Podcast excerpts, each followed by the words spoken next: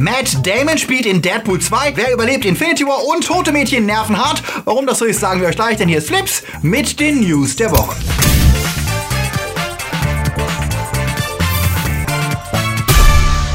Die Themen der Woche. Welcome to your tape. Netflix. Schwarzer tritt dem Ku Klux Klan bei. Tom Cruise springt wieder. Infinity War bedroht Avatar. Kingdom Hearts 3 überrascht. No Man's Sky erweitert. Und darum geht's in der Herr der Ringe Serie. Flips wird im Mai unterstützt von unseren Flips Guardians. Kati Uzumaki, Sebastian Schneider, Dennis Heide, der Recke vom Well, Dominik Richter, Luca Kamens, Sepp Kerschbaumer, Akoya, Anja Scholz, Silko Pillasch, Daniel Schuh, Marc-André Schreiber, JFK Faker, der Dwarslöper, Two Barts One Cup, T-Unit B und Onno 3. Treibholz. Großer Dank auch an unsere Junior Guardians für ihren Support. Und wenn ihr keine Flips News verpassen wollt, dann folgt uns jetzt auch auf Twitter unter Flips News. Netflix muss zahlen und zwar in den Topf der deutschen Filmförderung. Nach einer Umstrukturierung der Förderung kann sich auch der Streaming-Anbieter nicht mehr davor drücken, nur weil er seinen Sitz nicht in Deutschland hat. Bisher waren nur deutsche Produktionsfirmen von der Umsatzabgabe betroffen, doch jetzt gilt für alle, die Zuschauer in Deutschland erreichen, auch für Streamingdienste. Letztlich erscheint es auch nur fair, dass sie sich beteiligen müssen, denn immerhin profitieren in Deutschland gedrehte Netflix-Produktionen wie Mute Mute von der Filmförderung.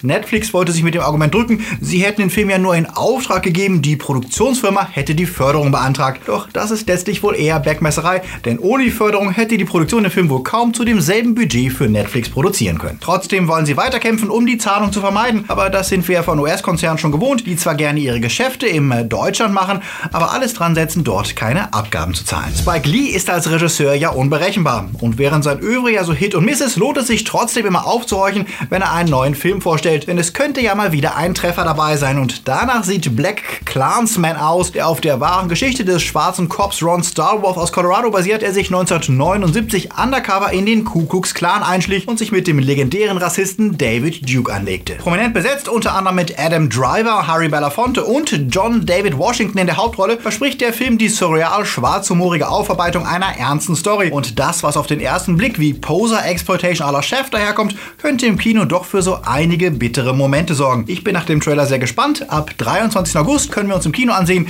wie der Black Clansman den Kampf gegen den KKK aufnimmt. Und wenn wir gerade bei Trailern sind, Mission Impossible 6 meldet sich mit dem Titel Fallout zurück und der sieht deutlich grimmiger aus als die letzten Teile, wenn Ethan Hunt mal wieder seinen guten Ruf verteidigen und die Welt retten muss. Ich gebe zu, ich freue mich drauf, denn sowohl Ghost Protocol als auch Rogue Nation waren extrem unterhaltsame Actionfilme und sie brachten vor allem etwas ins Kino zurück, das im Superhelden-Effekt Effektkino heute meistens fehlt. Beeindruckende, aufwendige Stunts. Da wird auch bei Mission Impossible getrickst, aber es ist schon beeindruckend, was Tom Cruise und sein Team tatsächlich real auf die Beine stellen. Und es tut wirklich gut, mal wieder Action auf der Leinwand zu sehen, die nicht zu 100% aus dem Rechner kommt. Freut ihr euch auf Teil 6, wenn er am 2. Nacht bei uns anläuft? Sagt es mir in den Kommentaren. Nochmal zu Deadpool 2. Dass der Film vollgepackt ist mit Gags und Anspielungen, das war ja zu erwarten und dass wir ein paar alte Bekannte überraschend wiedersehen, werden vermutlich die meisten von euch auch gemerkt haben. Doch es gab drei Cameos, die nicht so leicht zu entdecken waren. Es lohnt sich Ausschau zu halten nach Brad Pitt, nach Alan Tudyk, den wir ja zuletzt in Dirk Gently gesehen haben, und nach, ja, Matt Damon. Mhm. Habt ihr Deadpool 2 schon gesehen und habt ihr sie erkannt? Wenn nicht, dann haltet die Augen auf, denn die Auftritte sind wirklich sehr witzig und sehr unerwartet. Genau wie die Enthüllung, dass Ryan Reynolds nicht nur Deadpool spielt, sondern auch einem seiner Gegner die Stimme leiht, zumindest in der Originalfassung. Ach ja, und Deadpool ist tot. Zumindest hat es ihn Infinity-mäßig zerstäubt, als er frech den Eröffnungsmonolog der Late Show von Stephen Colbert gestürmt hat.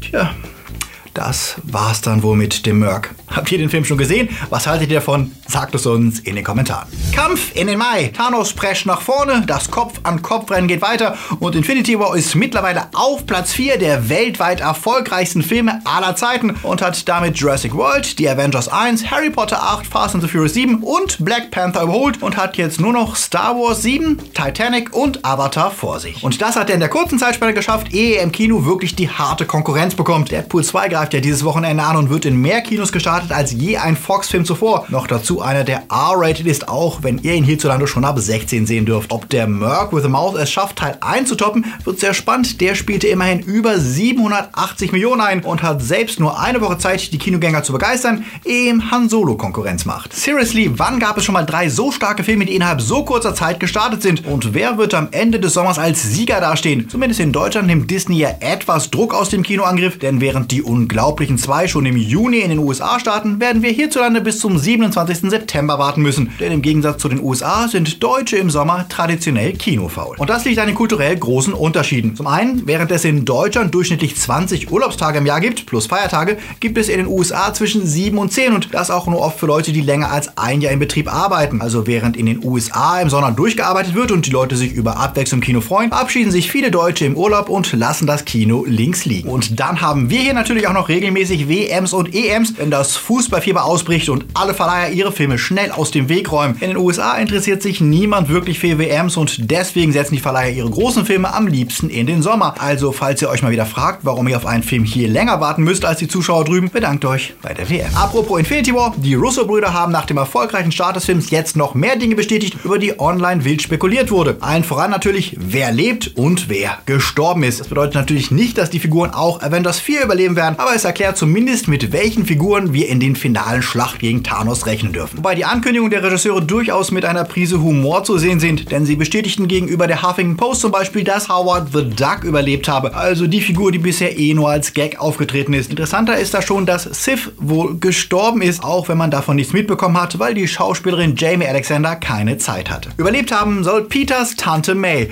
Die Arme. Auch spannender als die überlebenden Nebenfiguren, die für die Handlung nicht wirklich relevant sind, sind wohl die Figuren, zu denen sich die Russos nicht äußern wollten. Zum Beispiel Peters Kumpel Ned, über den sie schwiegen und nur meinten, Spoiler. Oder Thors Kampfgefährten Kork und Meek. Gleiches gilt für Jane Forster, Thors alte Flamme, die ja schon ewig keine Rolle mehr gespielt hat, aber er vielleicht doch nochmal auftritt. Oder Black Panthers Schwester Shuri. Hm, das klingt doch nach Hoffnung für eine der coolsten Figuren des MCU, der einige Fans ja sogar wünschen, dass sie in Tony Starks Fußstapfen treten möge, wie in den Comics die 15-jährige Erie Williams Tonys Erbe antrat. Apropos weibliche Helden. Nachdem es ewig gedauert hat und Marvel erstmal DC mit Wonder Woman den Vortritt ließ, scheinen sie durch den Erfolg von Black Panther ermutigt, weitere diverse Heldinnen von Comic auf die Leinwand zu befördern. Black Widow wird ja ihren eigenen Film bekommen, genauso wie Carol Danvers alias Captain Marvel. Doch letzte Woche wurde bekannt, dass wir auch mit Miss Marvel im Kino rechnen dürfen. Moment mal, Wer ist Miss Marvel? Ist das nicht Carol Danvers? Ja, ein. Ursprünglich war deren Name Miss Marvel, ehe sie offiziell die Rolle von Captain Marvel übernahm. Danach gab es zwei weitere Figuren, die den Namen trugen,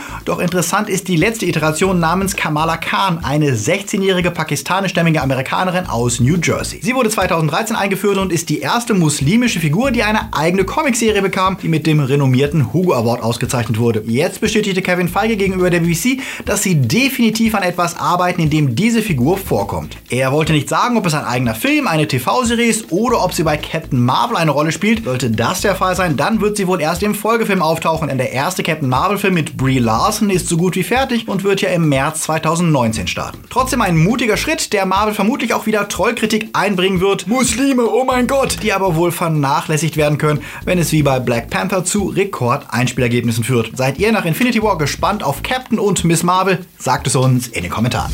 Serien, Horror in Serie. Davon gibt es ja tatsächlich immer noch recht wenig, wenn wir mal von American Horror Story absehen. Nach den abgesoffenen Reboots von Tales from the Crypt und Amazing Stories wäre es ja ganz schön, wenn wir uns mal wieder in Serie gruseln könnten. Und für alle Horrorfans gibt es jetzt neue Hoffnung. Denn niemand anderes als Guillermo del Toro arbeitet an einer Anthologieserie für Netflix. Schon mit der extrem knuffigen Kinderserie Trollhunters hat er bewiesen, dass er ein Händchen für Serien hat. Das Mastermind hinter dem Oscar-Erfolg The Shape of Water bleibt Netflix also treu und arbeitet weiter an einer neuen Show, die 10 After Midnight heißt heißen soll. Jede Folge wird eine abgeschlossene Geschichte erzählen, die der Toro persönlich auswählt und bei einigen soll er auch Regie führen. Wahrscheinlich sind erstmal 10 Folgen geplant, gemäß dem Titel 10 After Midnight. Doch noch ist unklar, wann wir damit rechnen können, denn derzeit ist die Serie noch im Entwicklungsstadium. Gleichzeitig wird ja wohl an einem Reboot von Twilight Zone von Get Out Regisseur Jordan Peele gewerkelt und mit etwas Glück schafft es zumindest eine der beiden Serien auch tatsächlich in Produktion zu gehen. Wir sind gespannt und warten dann mal auf die Gänsehaut. Wie sieht's bei euch aus? Wollt ihr mehr Horror in Serien haben? Schreibt es in die Kommentare. Welcome to your tape. 13 Reasons Why alias Tote Mädchen lügen nicht ist zurück und kriegt mächtig aufs Maul. Und das nicht ohne Grund. In die zweite Staffel versaut vieles, was die erste aufgebaut hat. Die Verfilmung des Erfolgsromans hat im letzten Jahr für einen Überraschungshit und heiße Diskussionen gesorgt. In die Story, die den Selbstmord einer Schülerin aufarbeitet, scheut sich nicht davor, auch kontroverse Szenen zu zeigen. Unter dem Strich überwog allerdings das Lob für die Inszenierung und die Schauspieler. Das kann die zweite Staffel nicht nicht von sich behaupten, denn die Bedenken, warum man die eigentliche gut abgeschlossene Story weiterführen sollte, sind berechtigt. Staffel 2 korrigiert vieles, was wir in Staffel 1 erfahren haben und beschädigt diese damit unnötig, weil der Effekthascherei zuliebe plötzlich alles in Frage gestellt wird, was wir über Hannah Baker wussten und schon jetzt steht zu befürchten, dass eine eventuelle dritte Staffel wieder alle Enthüllungen aus Staffel 2 umwerfen wird. Manchmal ist es vielleicht doch besser, wenn eine Serie nur eine Staffel hat. Oder was meint ihr dazu? Habt ihr Staffel 2 schon angefangen? Sagt es uns. YouTube Red dümpelt seit seinem Start als Bezahlversion für YouTube Specials immer noch vor sich hin. Hierzulande ist der Service noch gar nicht erhältlich. Doch zumindest die Wahrnehmung hat sich jüngst geändert, denn mit der Karate Kid Spin-off-Serie Cobra Kai, die sich um den Karate Club dreht, mit deren fiesen Mitgliedern sich Daniel im Originalfilm rumschlagen muss, hat YouTube Red jetzt seinen ersten echten Hit gelandet, der auch außerhalb von YouTube Beachtung fand. Jetzt ändert YouTube den Titel des Angebots in YouTube Premium und Music Premium. Bekam man zuvor Musik und Videos zusammen als ein Angebot, muss man sich jetzt für eines von beiden entscheiden oder doppelt zahlen. Die Fans von YouTube Red wird das vermutlich wenig begeistern, aber gleichzeitig könnte es für Zuschauer in Deutschland bedeuten,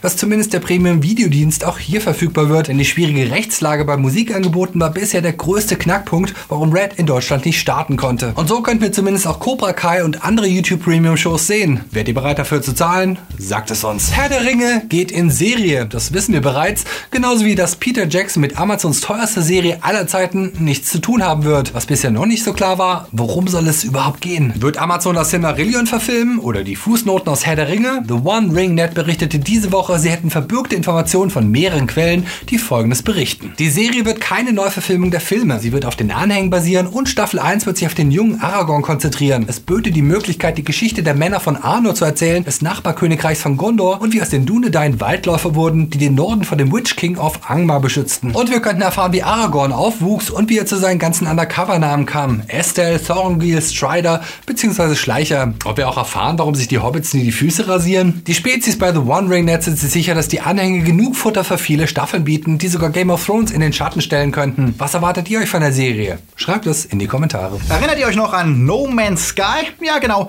Das war einer der meistgehypten Titel, der dann nach dem überhasteten Start spektakulär abstürzte, weil er nicht annähernd das bot, was die Entwickler vollmundig versprochen hat. Doch erstaunlicherweise lebt No Man's Sky und nach dem großen Shitstorm hat es sich fast unbemerkt zu einem ordentlichen Game gemausert, das nach und nach das nachlieferte, was beim Start schmerzlich vermisst wurde. Und das kostenlos. Nach eigenen Behausungen, eingeschränkten Multiplayer-Modus und diversen Fahrzeugen steht im Juli jetzt wohl die größte und für viele wichtigste Ergänzung an, der große Multiplayer-Modus. Hello Games verriet in einem Trailer, dass ihr damit mit Freunden zusammen Gruppen bilden und gemeinsam bauen, entdecken, überleben und Rennen fahren könnt. Damit sagen sie, würde No Man's Sky das einlösen, was sich alle immer von dem Spiel erhofft hatten und nachdem ich zugegeben auch zu den Erstspielern gehöre, die anfänglich maßlos enttäuscht waren, Hello Games konstante Weiterentwicklung und ihr Annehmen der Kritik ist lobenswert und zeigt, dass sie verstanden haben, was damals schief lief. Das kostenlose Update wird zeitgleich für Xbox, PC und PS4 erscheinen. Wie sieht's aus? Spielt ihr No Man's Sky noch? Sagt es mir doch. Ach ja, wenn wir gerade bei langem Warten sind, das kennen auch Fans der Kingdom Hearts Serie. Doch auch wenn es immer noch kein Release-Date gibt, rückt das Erscheinen von Teil 3 nach dem ewigen Recycle und den Punkt irgendwas Teilen in greifbare Nähe. Kürzlich durften Game-Journalisten von Polygon schon erste Level anspielen und die zeigten sich begeistert von Soras Rückkehr, wenn er diesmal auf Figuren aus Hercules, Monster AG, Disneyland und Toy Story trifft. Die Gags und Zwischenszenen machen laut den Kollegen jede Menge Spaß und auch die neuen Angriffe, die von Rides in Disneyland beeinflusst sind, sorgen für Wow-Effekte. Außerdem können Figuren wie Ariel oder Ralf Reichts als kurzzeitige Helfer beschworen werden, der zum Beispiel explodierende Steine ins äh, Kampfgeschehen bringt. Und das Schlüsselschwert, die Keyblade, kann verschiedene Formen annehmen und so zum Kampfjojo oder Hyperhammer werden. Vielleicht können wir es ja wirklich bald selbst anspielen, denn Spielmacher Tetsuya Nomura will schon im nächsten Monat verkünden, wann Kingdom Hearts 3 endlich erscheint. Wartet ihr drauf und welches ist eigentlich von den ganzen vielen Punktteilen euer Lieblingsteil? Sagt es mir in den Kommentaren.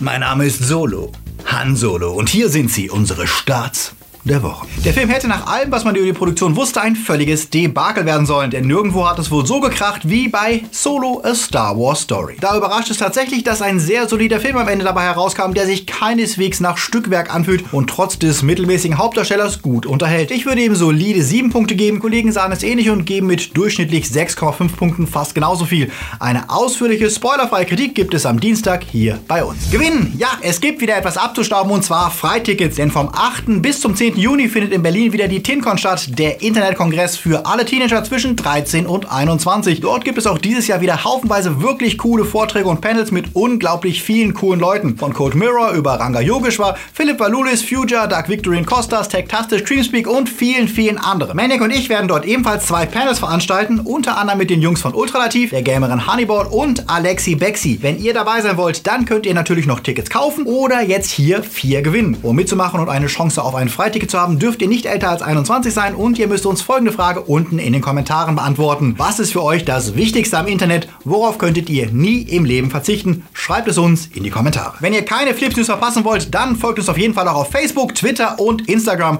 Und wenn ihr noch weiter gucken möchtet, dann schaut doch mal rein in unser neues Video, in dem wir eure Fragen beantwortet haben und euch so ganz nebenbei verraten, wie wir Deadpool 2 wirklich finden. Oder ihr schaut nochmal die Flips News von letzter Woche, in der wir spekulieren, was in Star Wars Episode 9 so passieren wird. Jetzt ist aber wieder Zeit für Dankbarkeit, denn es gibt neben unseren Guardians noch einige Leute, die dafür sorgen, dass es immer noch Flips gibt. Und das sind unsere Flips Time Lords, die jeden Monat einen Zehner spenden, um Flips zu sichern. Ebenso wichtig sind natürlich all unsere Patronus und Padawans, denn auch ihre Unterstützung hat uns bis hierher gebracht. Ja, wie ihr wisst, fehlt immer noch ein ganzes Stück bis zu unserem Ziel, Flips dauerhaft zu sichern, denn derzeit hangeln wir uns von Monat zu Monat.